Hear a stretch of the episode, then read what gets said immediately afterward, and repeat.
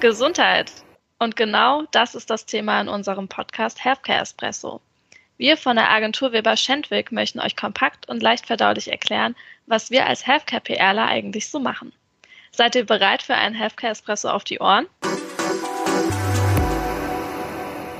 Herzlich willkommen zu einer neuen Folge von unserem Podcast. Wir sind heute in ähm, einer neuen Runde und wir haben eine Spezialfolge, denn wir haben einen Gast zu Besuch. Und wer ist denn wir? Das sind einmal Thorsten. Danke. Alicia, ähm, uns beiden kennt ihr ja schon aus der letzten Folge von Healthcare Espresso und wir haben den Mario zu Besuch. Und Mario, Hallo. willst du dich gerade mal kurz vorstellen? Das mache ich gern. Danke, Alicia. Hallo, Thorsten. Ja, mein Name ist Mario, Mario Nagel. Ich arbeite bei Weber Schendwick hier in Frankfurt. Äh, ich leite das Corporate Healthcare Team. Das heißt, äh, mein Team und ich sind immer an Bord, wenn es um die Positionierung von Pharma, Biopharma oder MedTech Unternehmen geht oder von Personen in diesen Unternehmen. Bin seit sieben Jahren bei Weber Schendwick und seit fast 14 Jahren insgesamt in der PR. Und Mario, wie bist du denn in ähm, die Pharma, in den Pharmabereich gekommen? Ah, die Geschichte ist legendär und die kann ich lang erzählen. Ähm, ich hatte tatsächlich vor sieben Jahren oder ja, fast sieben Jahren mal ein Bewerbungsgespräch bei Thorsten. Das hat Mach relativ kurz. lange gedauert, äh, ist ausgeufert. Wir haben uns mehr als drei Stunden zusammengesetzt und der Thorsten hat damals schon gesagt, ähm, die Corporate-Kommunikation, also Unternehmenskommunikation für Pharmaunternehmen, ist eines der äh, ganz großen neuen Felder, eines der Wachstumsfelder. Und ich habe mich damals anstecken lassen. Ich war begeistert von der Idee, was Neues auszuprobieren, hier auch eine eigene Unit aufzubauen. Und der Thorsten hat am Ende recht behalten. Es ist tatsächlich so gekommen, Unternehmenskommunikation für Pharma Pharmaunternehmen ist äh, ein ganz großes Ding geworden. Und das ist auch heute unser Thema der Folge. Deshalb bist du auch zu Gast bei uns und ähm, glaube ich auch ein ganz spannendes Thema mit Blick auf die aktuelle Situation. Absolut. Aber bevor wir ähm, quasi ja zu den Auswirkungen ähm, von der Unternehmenskommunikation sprechen und wie sie sich aktuell gestaltet, gerade in Zeiten von der Pandemie, ähm, wollen wir erstmal ähm, überhaupt klären, was ist denn Unternehmenskommunikation? Was verstehen wir unter Unternehmenskommunikation? Also Unternehmenskommunikation ist erstmal ganz grundsätzlich jegliche Kommunikation, die ein Unternehmen führt. soll Kultur und Werte, Visionen und Unternehmensziele nach innen und nach außen tragen. Das heißt, möglichst einheitlich, also wiedererkennbar, um sich in den Köpfen der jeweiligen Zielgruppen festzusetzen. Ihr wisst, ähm, je öfter ich eine Sache höre, desto eher verbinde ich sie dann eben auch mit einem Unternehmen oder einer Person. Und dabei lässt sich Unternehmenskommunikation mal ganz grob gesagt in zwei Bereiche unterteilen, nämlich in interne und in externe Unternehmenskommunikation.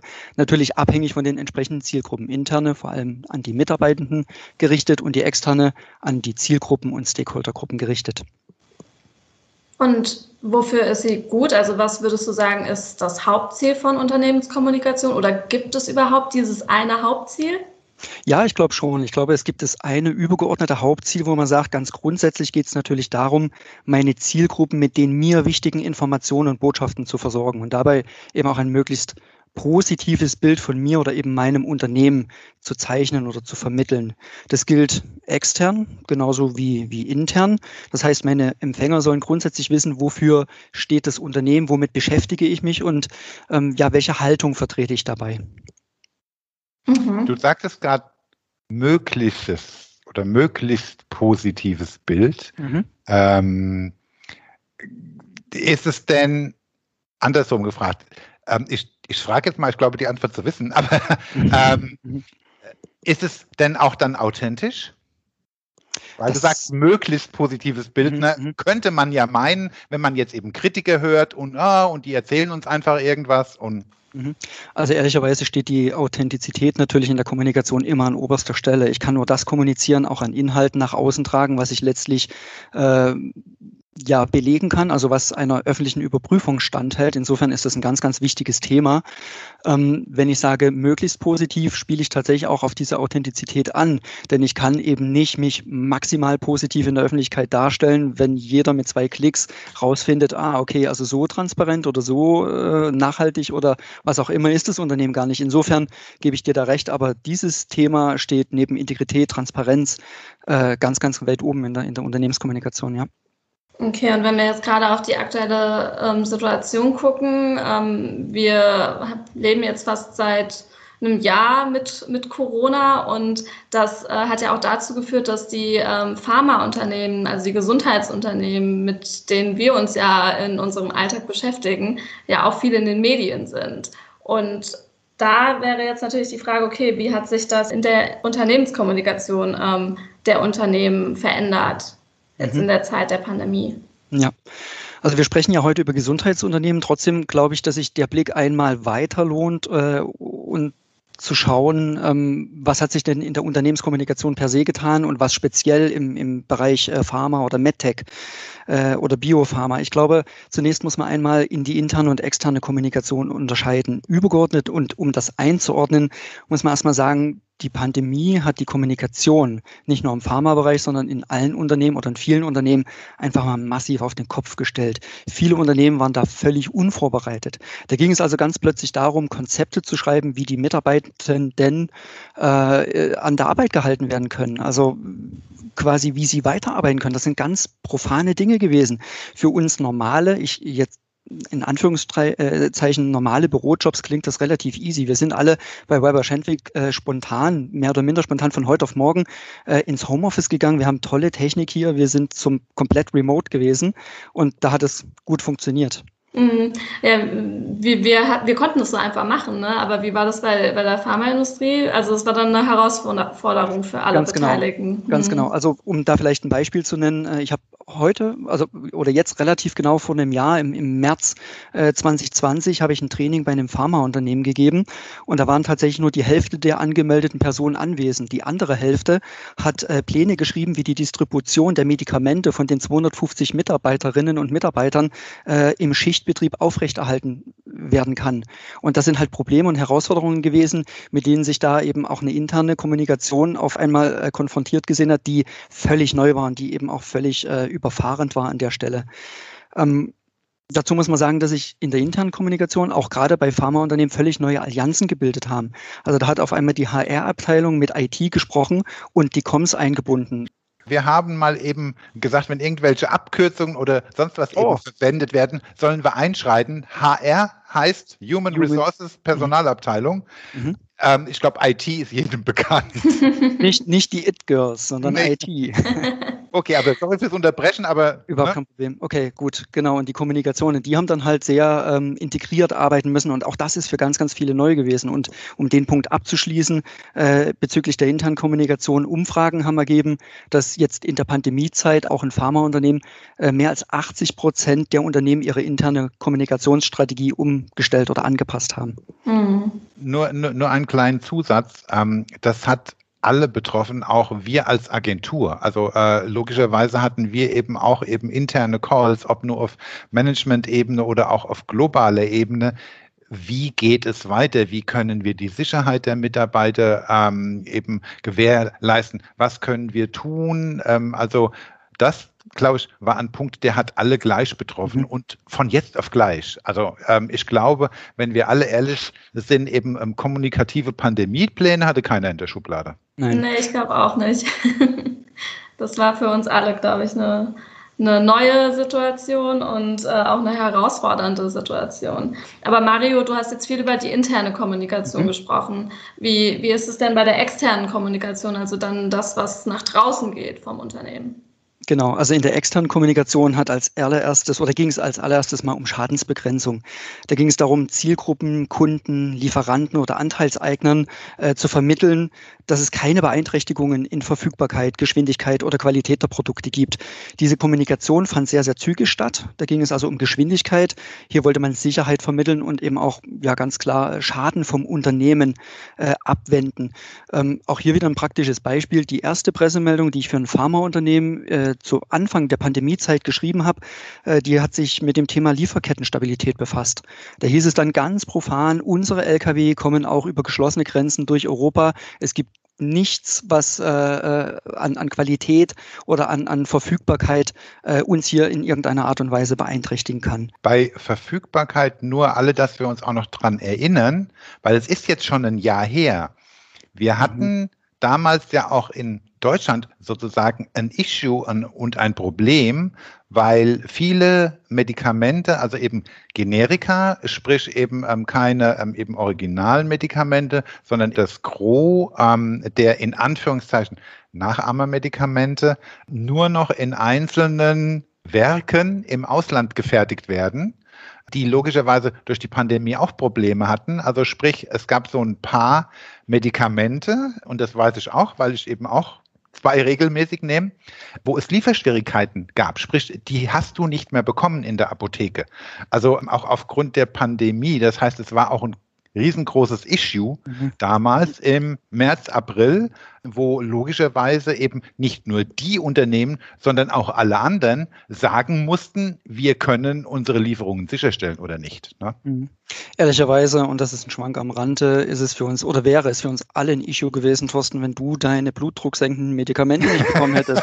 genau. Wenn du hier wie eine Rakete abgehst, ja. äh, das wäre für uns alle gefährlich geworden. Ähm, vielleicht ein, ein abschließenden Satz dazu, bevor ich gerne auch was zur, äh, zur, zur Pharmaindustrie dann sagen kann oder wie sich das da dargestellt hat. Ähm, irgendwann war ja mal absehbar, dass uns diese Pandemie die gesamte Situation längerfristig begleiten wird.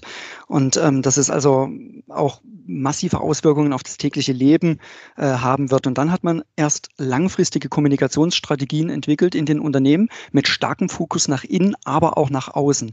Also der Öffentlichkeit sollte glaubhaft vermittelt werden, wie das Unternehmen gut durch die Krise kommt, wie stabil es dasteht und wie umsichtig auch die Führungsriege agiert. Das ist Positionierung par excellence gewesen. Und da haben dann äh, Fürsorge, Anteilnahme, soziales Engagement eine große Rolle gespielt. Ja, ähm, da, dabei muss man auch äh, fairerweise sagen, dass, und es, es ist ein bisschen schwer, weil wir immer in, dem, in der momentanen Situation eben verhaftet sind. Und momentan ist es nämlich schon wieder anders als vor einem Jahr. Mhm, mhm. ähm, aber äh, vor einem Jahr, wie die, wie die Pandemie auch angefangen hat, ähm, logischerweise war das Thema ausschließlich Pandemie und was machen wir und Abstand und Isolation und sonstiges. Da äh, konnten wir feststellen, dass im Gegensatz zu anderen großen Unternehmen, sage ich jetzt mal, die da supported haben, äh, sich die Pharmaindustrie in der externen Kommunikation sehr zurückgehalten hat. Also ähm, auch je, äh, jetzt nicht groß irgendwie aufgetrumpft oder ähm, kommuniziert hat, was ich persönlich auch sehr richtig fand in dem Moment, weil es da um komplett andere Themen ging, als sich zu positionieren.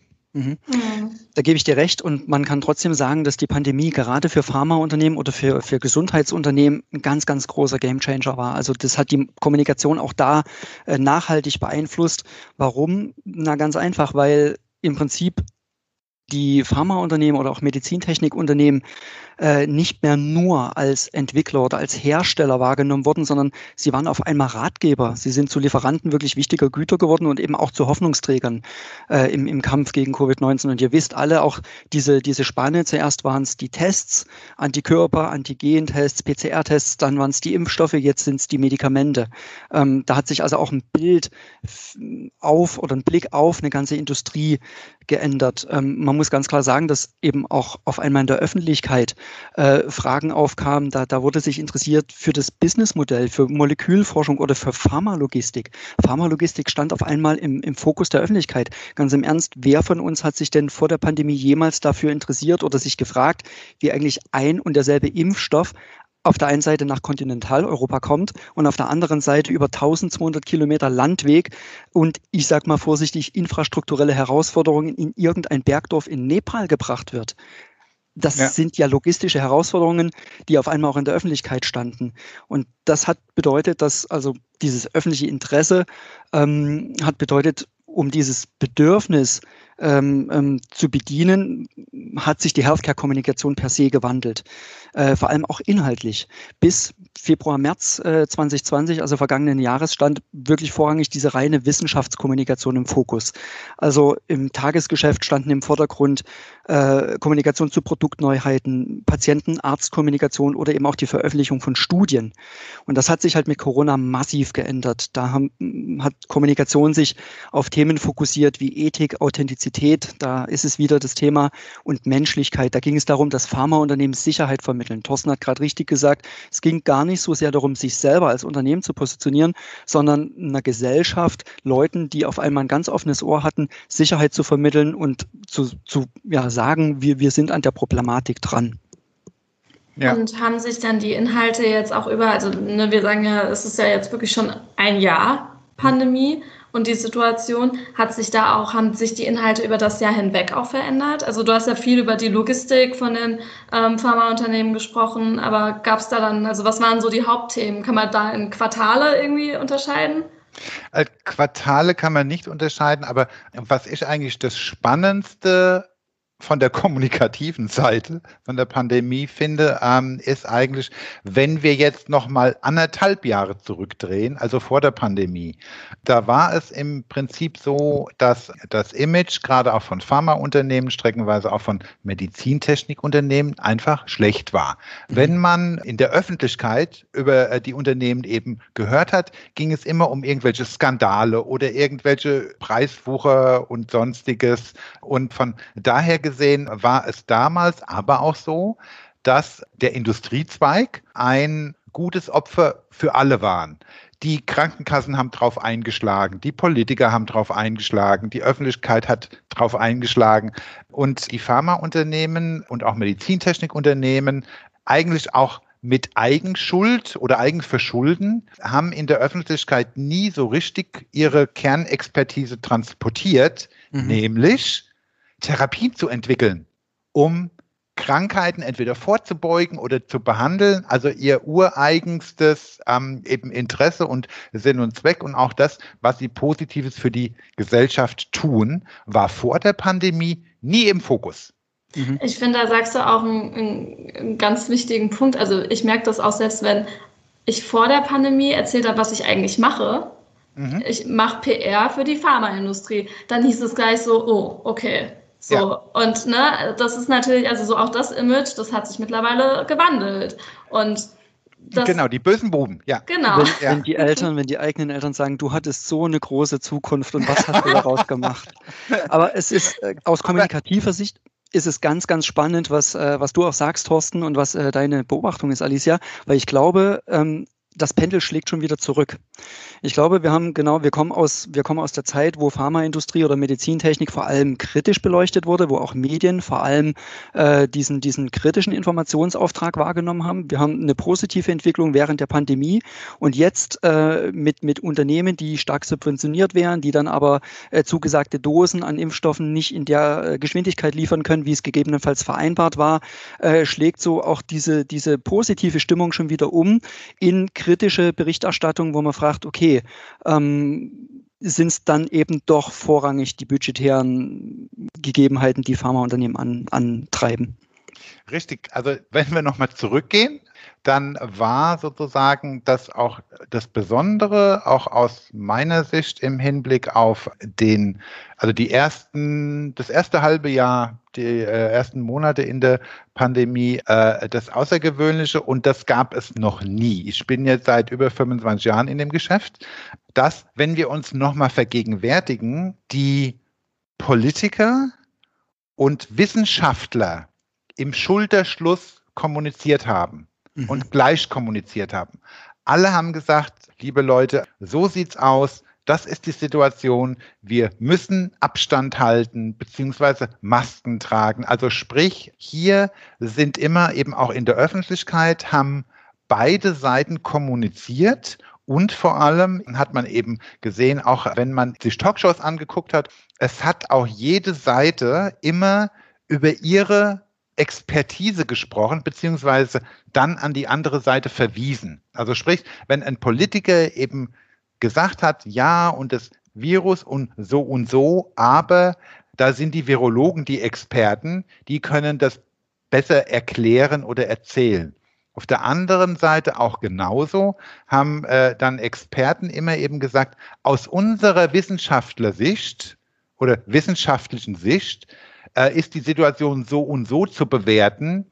Wie jetzt aber daraus politische Schlussfolgerungen gezogen mhm. werden, das müssen die Politiker machen.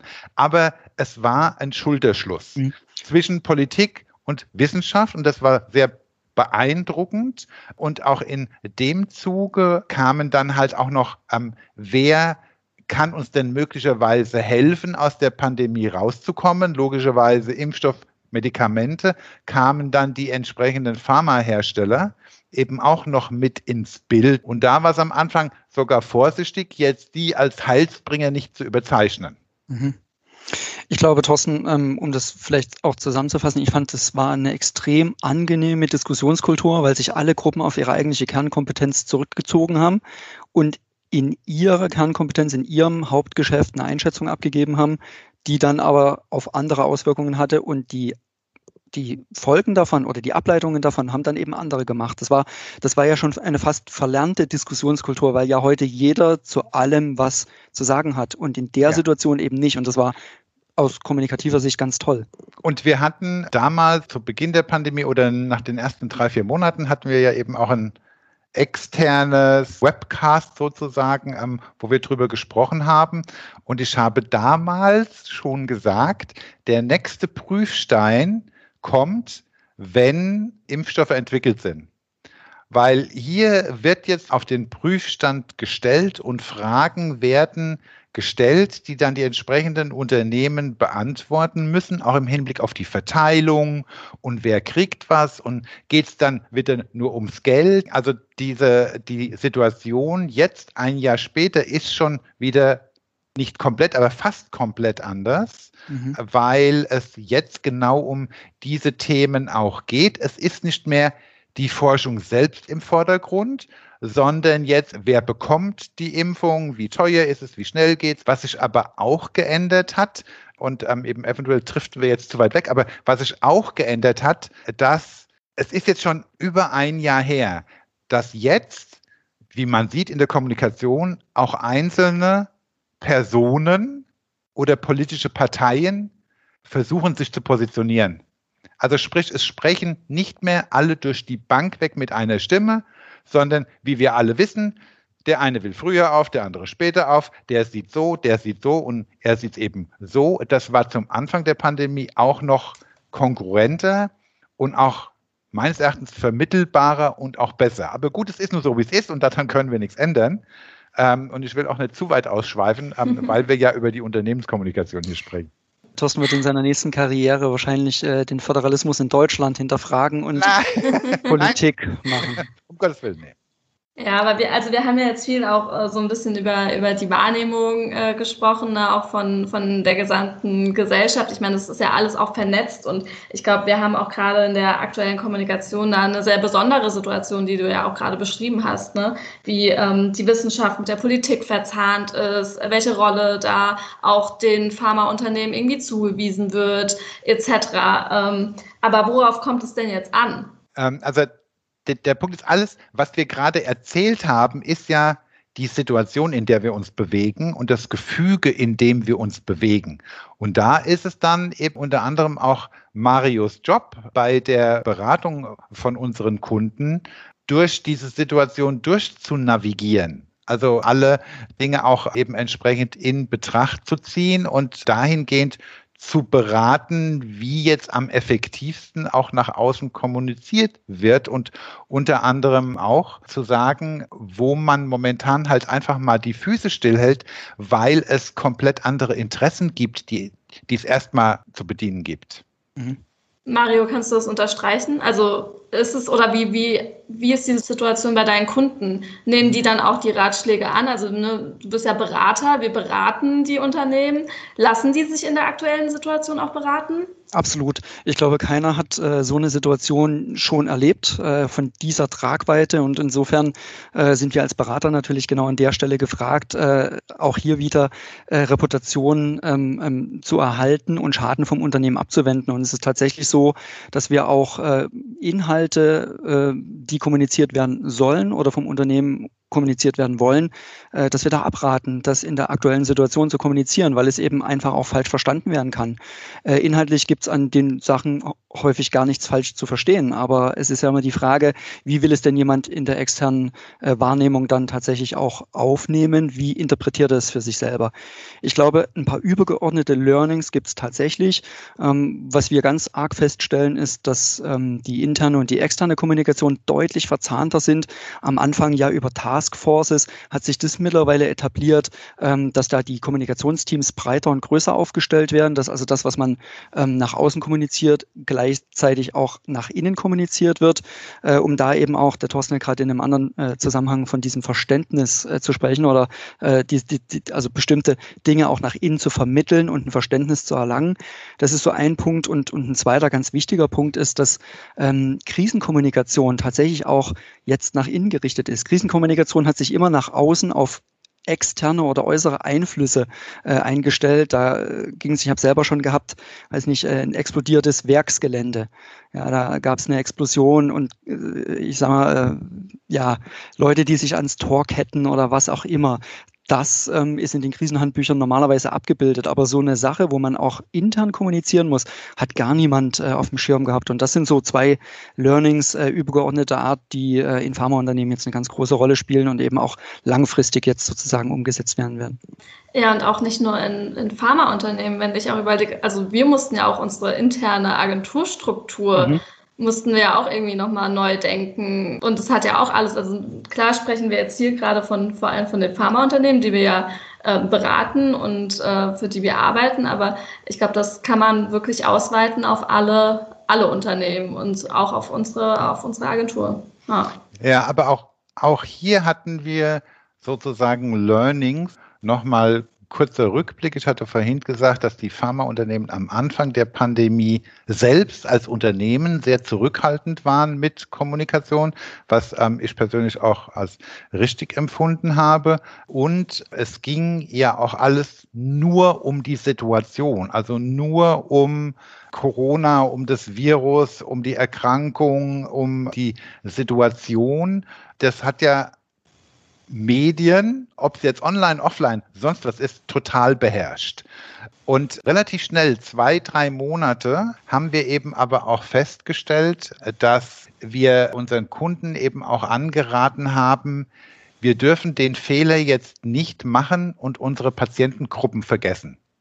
Also um es mal plastisch darzustellen. Die ähm, eben entsprechenden ähm, Gesundheitsunternehmen kommunizieren auch an ihre Patienten in dem Sinne im Hinblick auf Aufklärung und dass sie bitte zum Arzt gehen. Und wenn wir jetzt onkologische Patienten nehmen, dass die regelmäßig auch hingehen und die entsprechenden eben Untersuchungen etc. pp. Das hatte sich ja auch komplett verändert. Es waren ja Operationen abgesagt. Jeder hatte Angst zum Arzt zu gehen und sonst wo irgendetwas. Sprich, hier hat sich auf einmal ein Riesenbedarf an Kommunikation an diese Patienten aufgetan, die logischerweise streckenweise auch Risikopatienten sind, auch im Hinblick auf Covid, wo der Bedarf von heute auf morgen explosionsartig gestiegen ist. Und ich weiß, wir haben auch mit ähm, eben einzelnen Patientenorganisationen gesprochen, die gesagt haben, wir sind total überfordert. Wir haben gar nicht die Infrastruktur, diesen Bedarf zu decken. Und auch wenn es in Anführungszeichen nur darum ging zu sagen,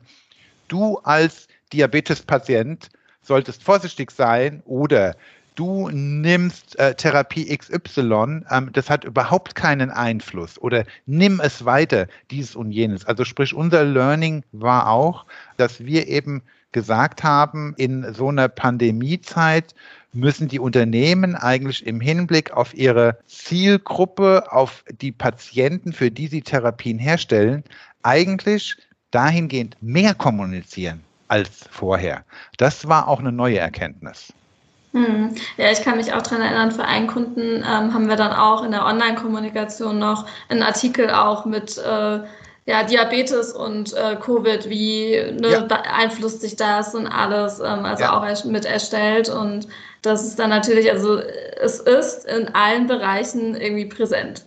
Ja. Und da ist ein Need da und da äh, ja, sind wir dann auch dafür da, um da natürlich zu unterstützen.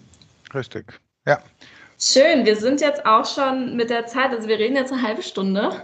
Ich okay. würde das jetzt an der Stelle, also es ist ein Thema, das uns alle beschäftigt, das in allen Bereichen irgendwie präsent ist, jetzt schon seit einem Jahr und, glaube ich, uns auch noch weiter begleiten wird. Es ist bestimmt sehr spannend, wie sich auch nochmal weiter die die aktuelle äh, Wahrnehmung verändert. Und ja, Thorsten, du möchtest noch und, was sagen. Und wenn die geneigten Zuhörerinnen und Zuhörer A, gerne hätten, dass wir weiter über dieses Thema sprechen mhm. oder ein verwandtes oder ähnliches Thema ähm, behandeln, dann bitte gebt uns Bescheid. Gebt ja. uns Feedback.